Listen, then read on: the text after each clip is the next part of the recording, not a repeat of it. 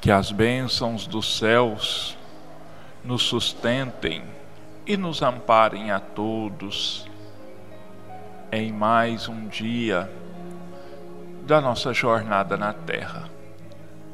Que a luz do Mestre Jesus ilumine os nossos caminhos, que nos proporcione a paz, a harmonia, a saúde, as energias necessárias para que possamos continuar a nossa luta, a busca da superação dos nossos erros, dos nossos desacertos, que possamos conseguir colocar em dia a nossa contabilidade espiritual, onde os ativos sejam muito mais marcantes do que o passivo.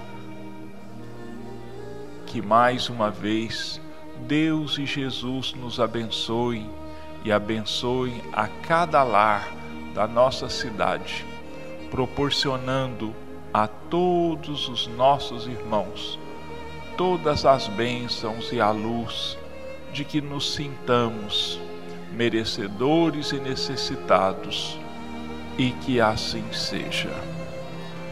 O nosso bom dia aos nossos irmãos. Mais uma vez a gente aqui se encontra com o objetivo de levarmos os nossos comentários do Evangelho de Jesus aos lares e aos nossos irmãos. Hoje nós vamos dar continuidade ao capítulo 5 de O Evangelho segundo o Espiritismo, capítulo 5, denominado Bem-aventurados os aflitos. O item 11 que nós vamos examinar nesta manhã de hoje esquecimento do passado. É em vão que se aponta o esquecimento como um obstáculo ao aproveitamento da experiência das existências anteriores. Se Deus considerou conveniente lançar um véu sobre o passado, é que isso deve ser útil. Com efeito, a lembrança do passado traria inconvenientes muito graves.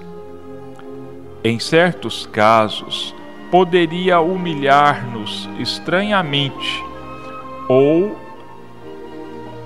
então exaltar o nosso orgulho e por isso mesmo dificultar o exercício do nosso livre-arbítrio.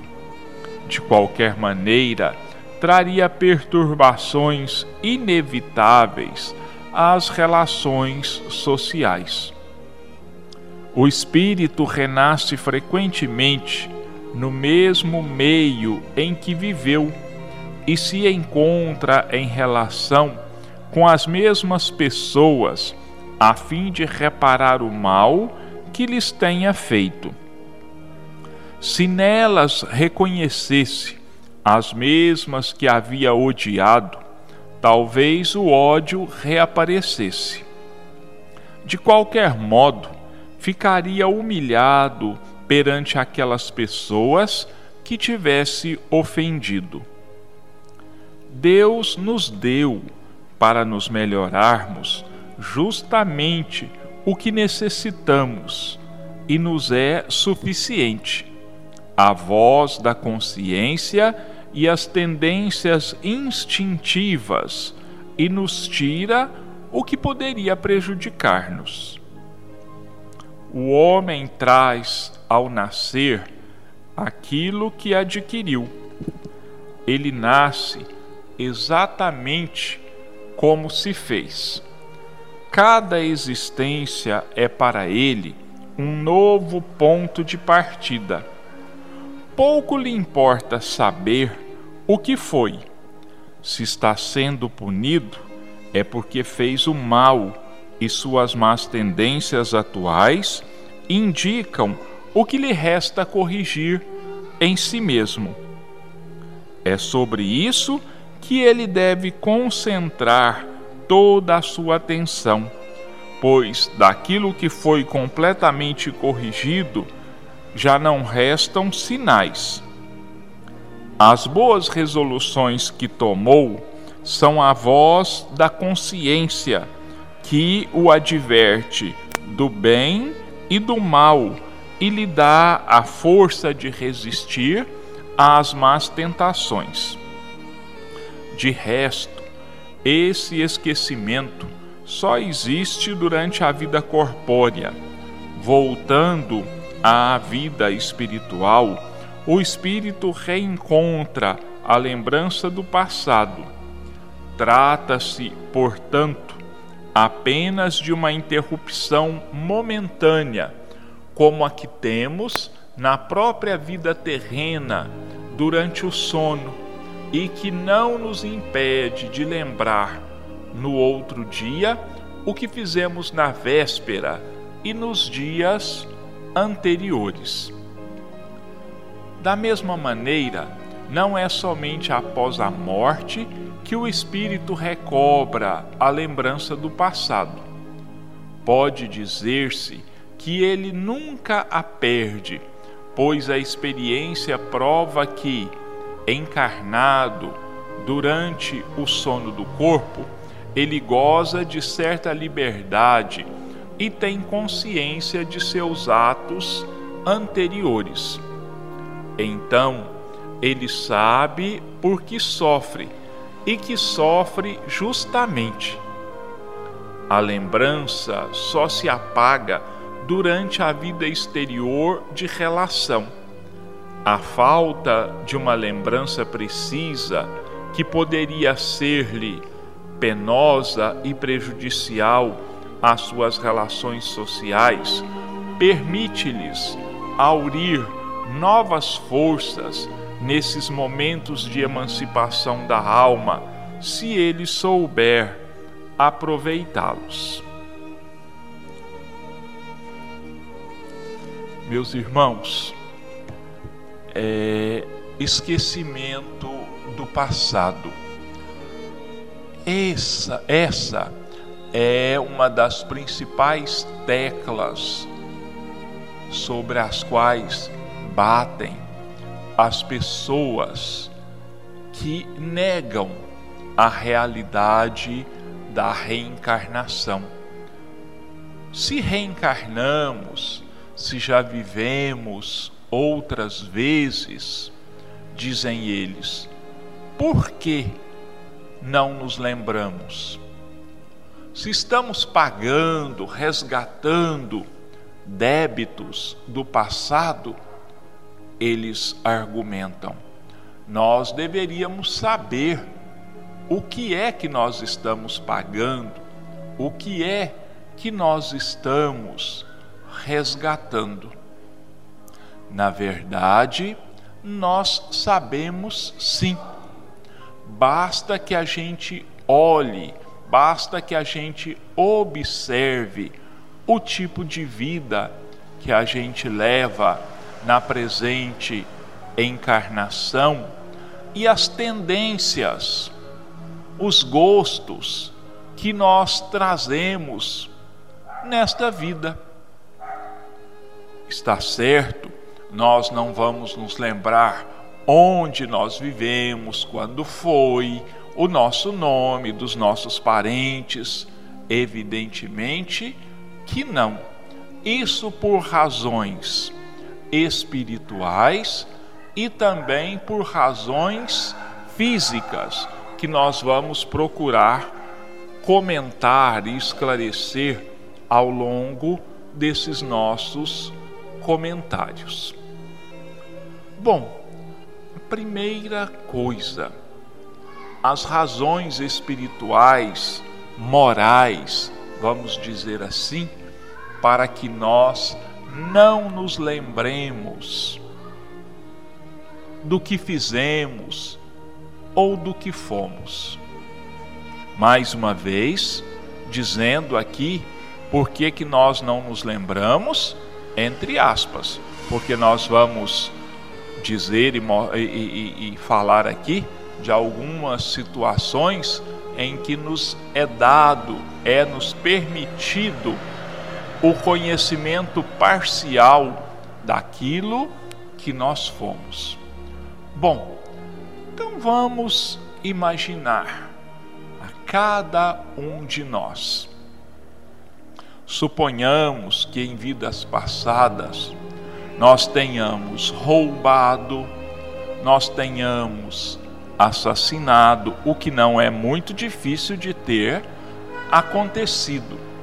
Que nós tenhamos difamado as pessoas, traído o companheiro ou a companheira, que nós tenhamos expulsado o companheiro ou a companheira da nossa convivência, que nós tenhamos feito muito mal aos nossos filhos e filhas e aos nossos amigos e parentes também.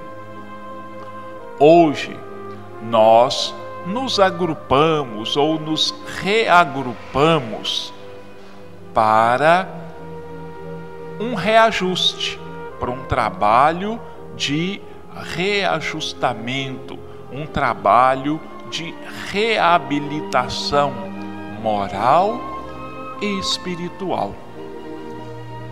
E se nós nos lembrássemos então que o filho de hoje é aquele rival amoroso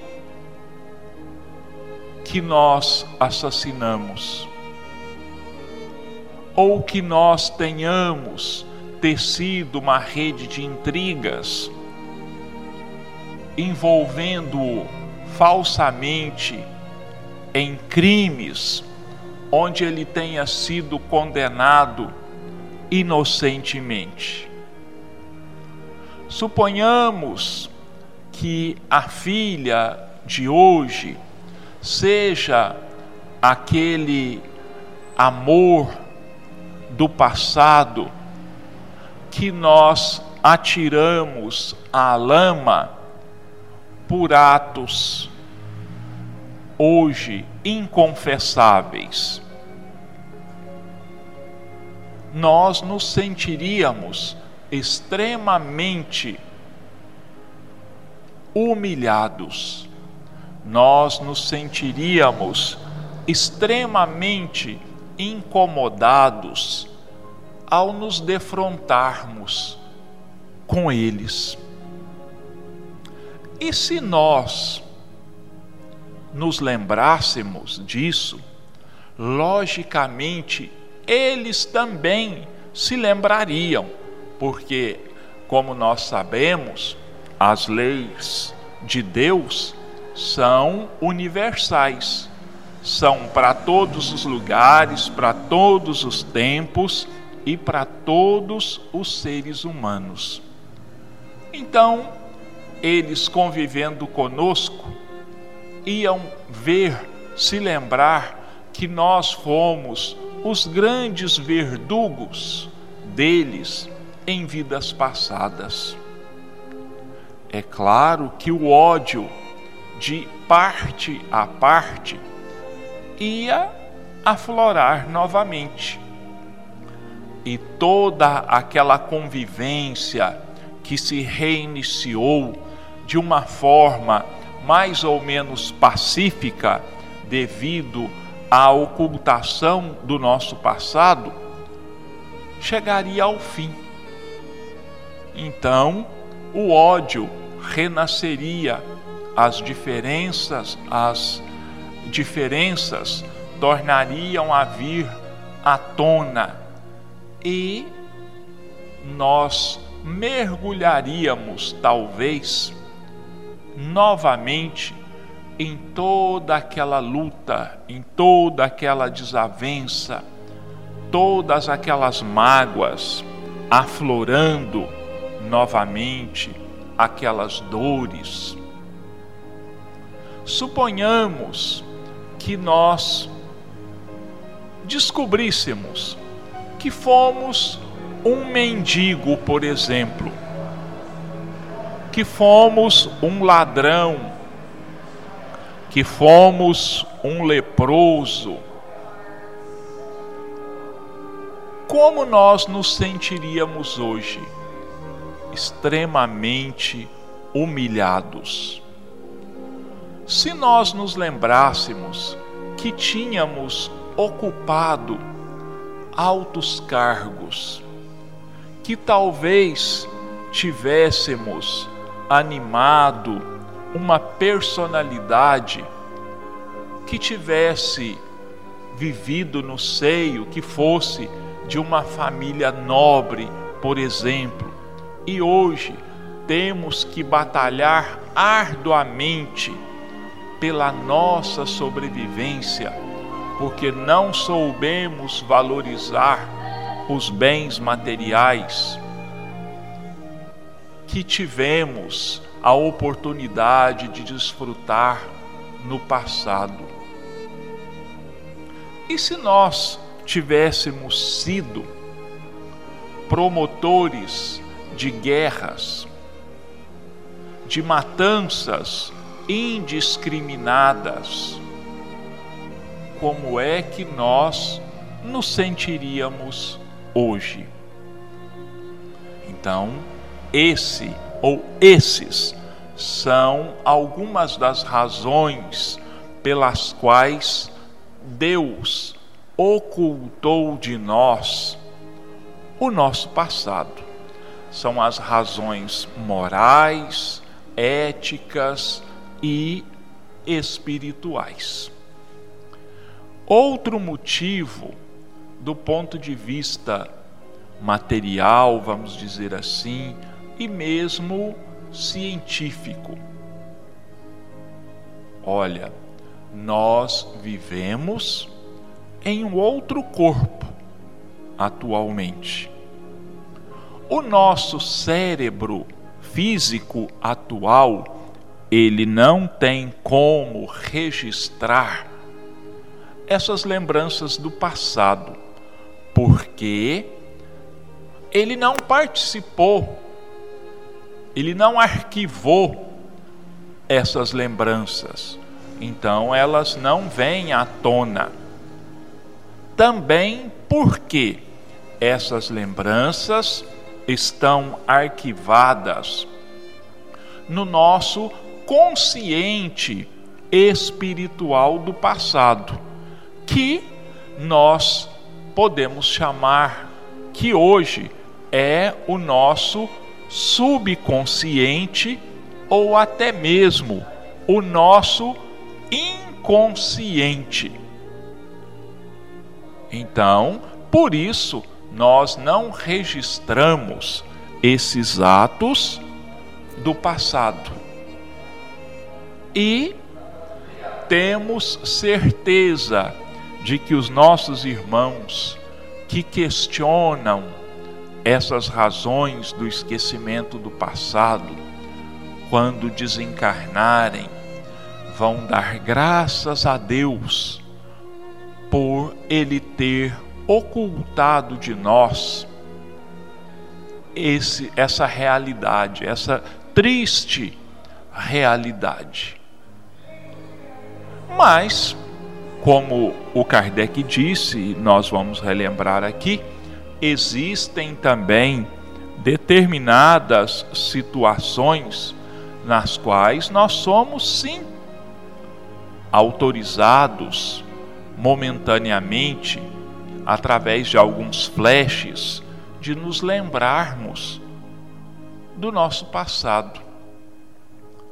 Muitas pessoas já relataram e relatam casos, e muitos dos nossos ouvintes, se não passaram pessoalmente por isso, com certeza conhecem algum tipo de caso de pessoa da família ou de amigos e conhecidos, em que muitas vezes eles dizem assim: Olha, eu tive um sonho muito estranho esta noite.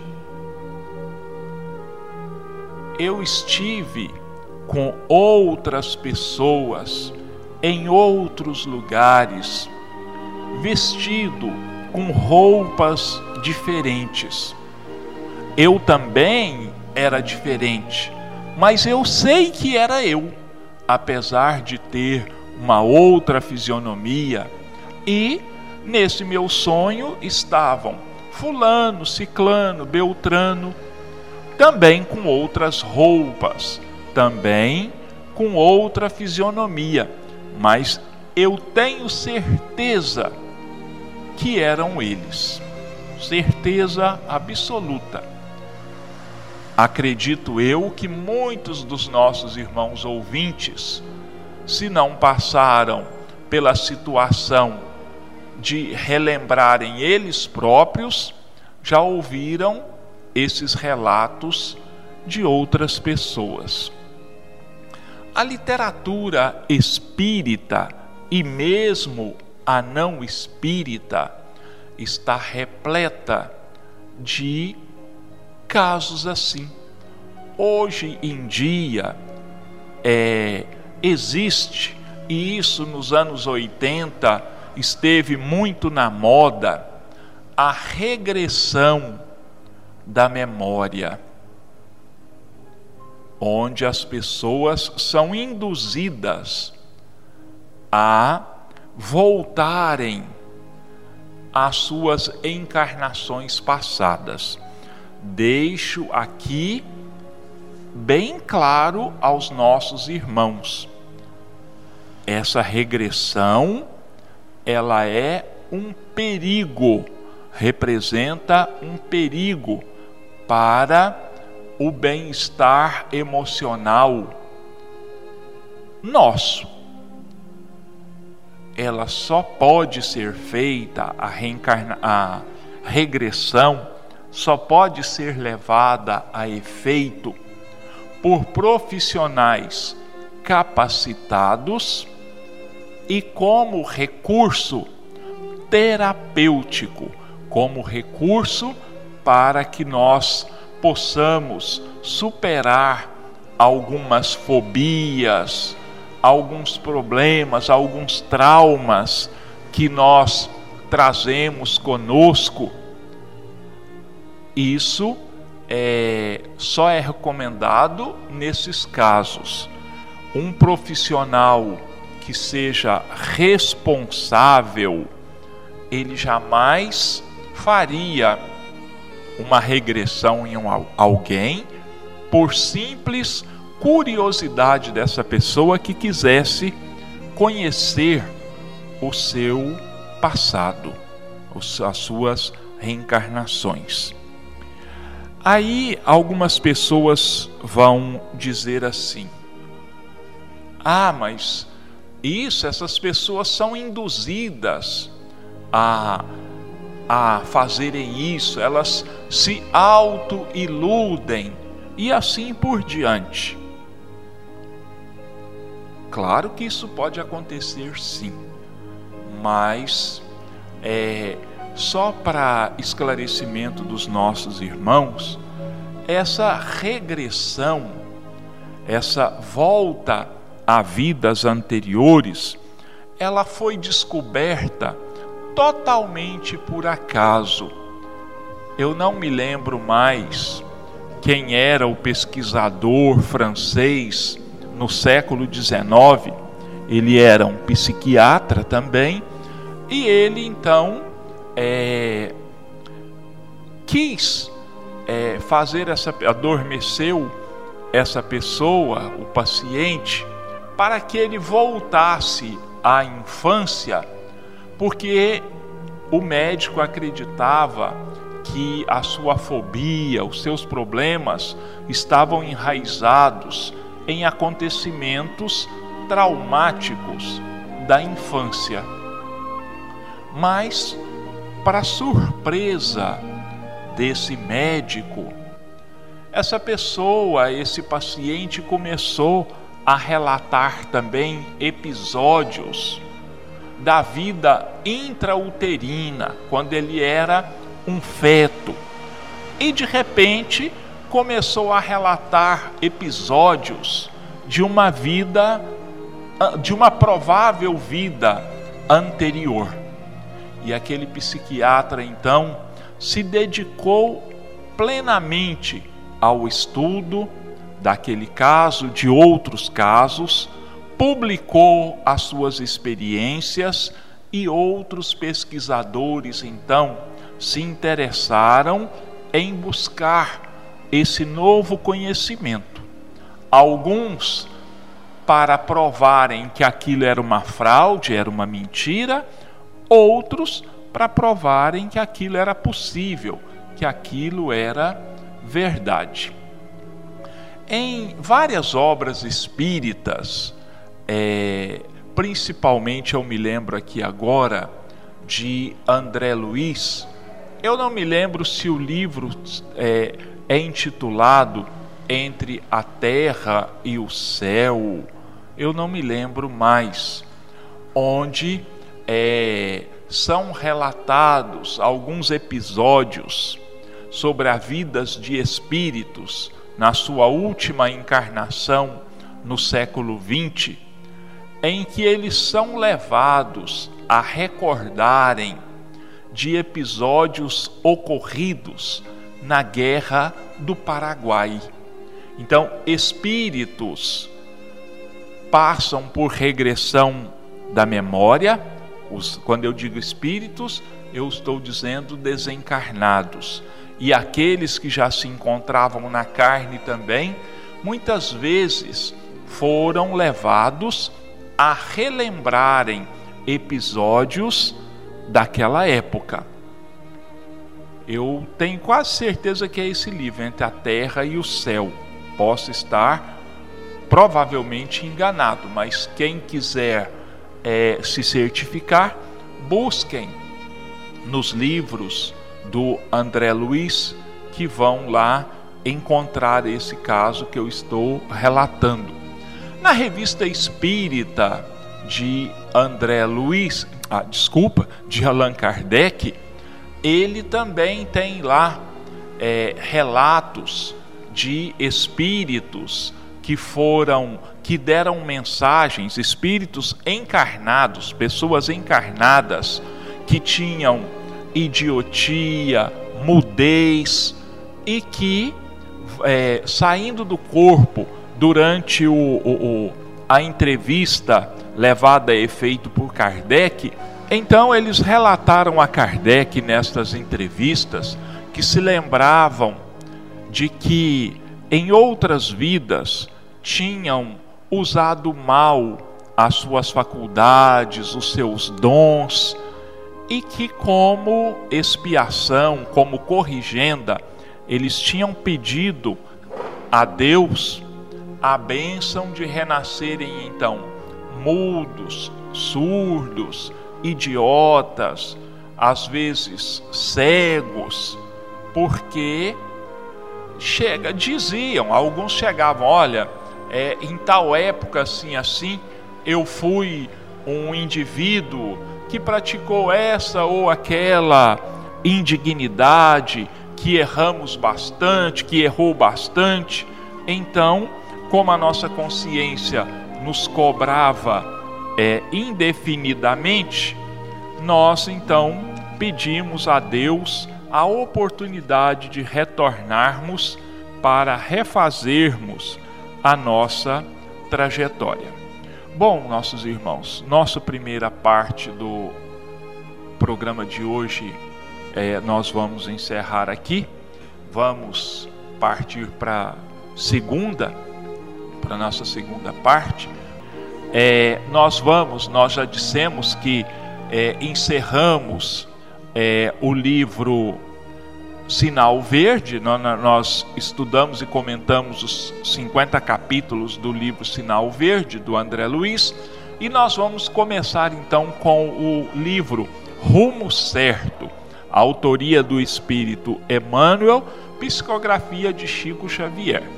Como o nosso tempo já está praticamente esgotado, eu vou apenas ler a mensagem de número 1 um do livro Rumo Certo, sem comentários hoje, porque o nosso tempo assim voou e nós não prestamos muita atenção aqui no cronômetro, então é, o tempo está extrapolando.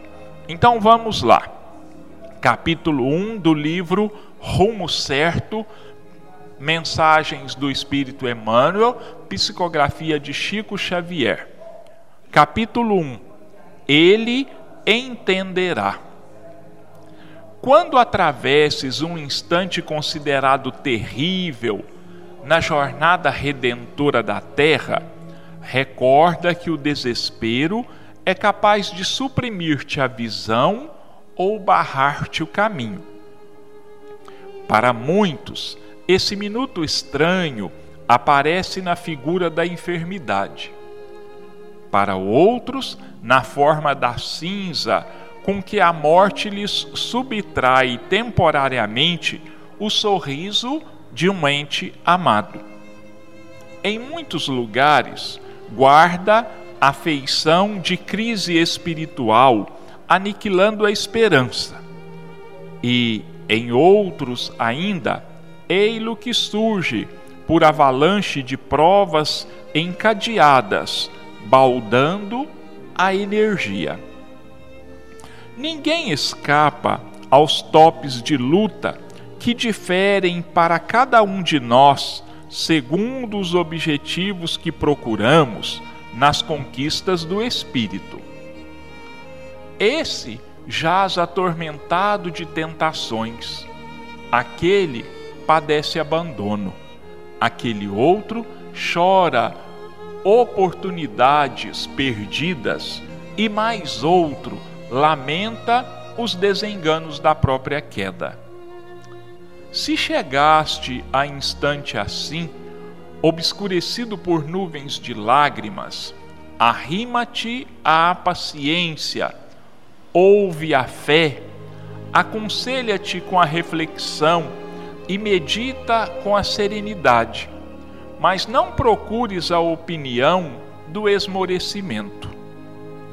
Desânimo é fruto envenenado da ilusão que alimentamos a nosso respeito. Ele nos faz sentir pretensamente superiores a milhares de irmãos que, retendo qualidades não menos dignas que as nossas, carregam, por amor, fardos de sacrifício, dos quais diminutas parcelas nos esmagariam os ombros. Venha o desânimo como vier, certifica-te de que a forma ideal para arredar-lhe a sombra será compreender, auxiliar, abençoar e servir sempre. Guardes o coração conturbado ou ferido, magoado ou desfalecente serve em favor dos que te amparem ou desajudem, entendam ou caluniem. Ainda que todos os apoios humanos te falhem de improviso, nada precisas temer. Tens contigo à frente e à retaguarda, à esquerda e à direita, a força do companheiro invisível que te resolve os problemas sem perguntar e que te provê com todos os recursos indispensáveis à paz e à sustentação de teus dias. Ele que te ama, trabalha e serve sem descanso, espera que ames, trabalhes e sirvas quanto possas. Sem que o saibas, ele te acompanha os pequeninos progressos e se regozija com os teus mais íntimos triunfos, assegurando-te tranquilidade e vitória.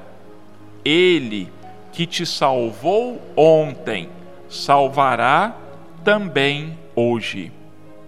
Em qualquer tempo, lugar, dia ou circunstância em que te sintas à beira da queda, na tentação ou na angústia, chama por Ele. Ele te atenderá pelo nome de Deus. Nossos irmãos, ficam aqui os nossos agradecimentos a todos pela paciência, os nossos pedidos de bênçãos e de luz à misericórdia divina, de paz e de harmonia, de saúde física e espiritual a cada um de nós, encarnados ou desencarnados, a cada um dos lares da nossa cidade, que Deus ampare e sustente, hoje, amanhã e sempre, e que assim seja.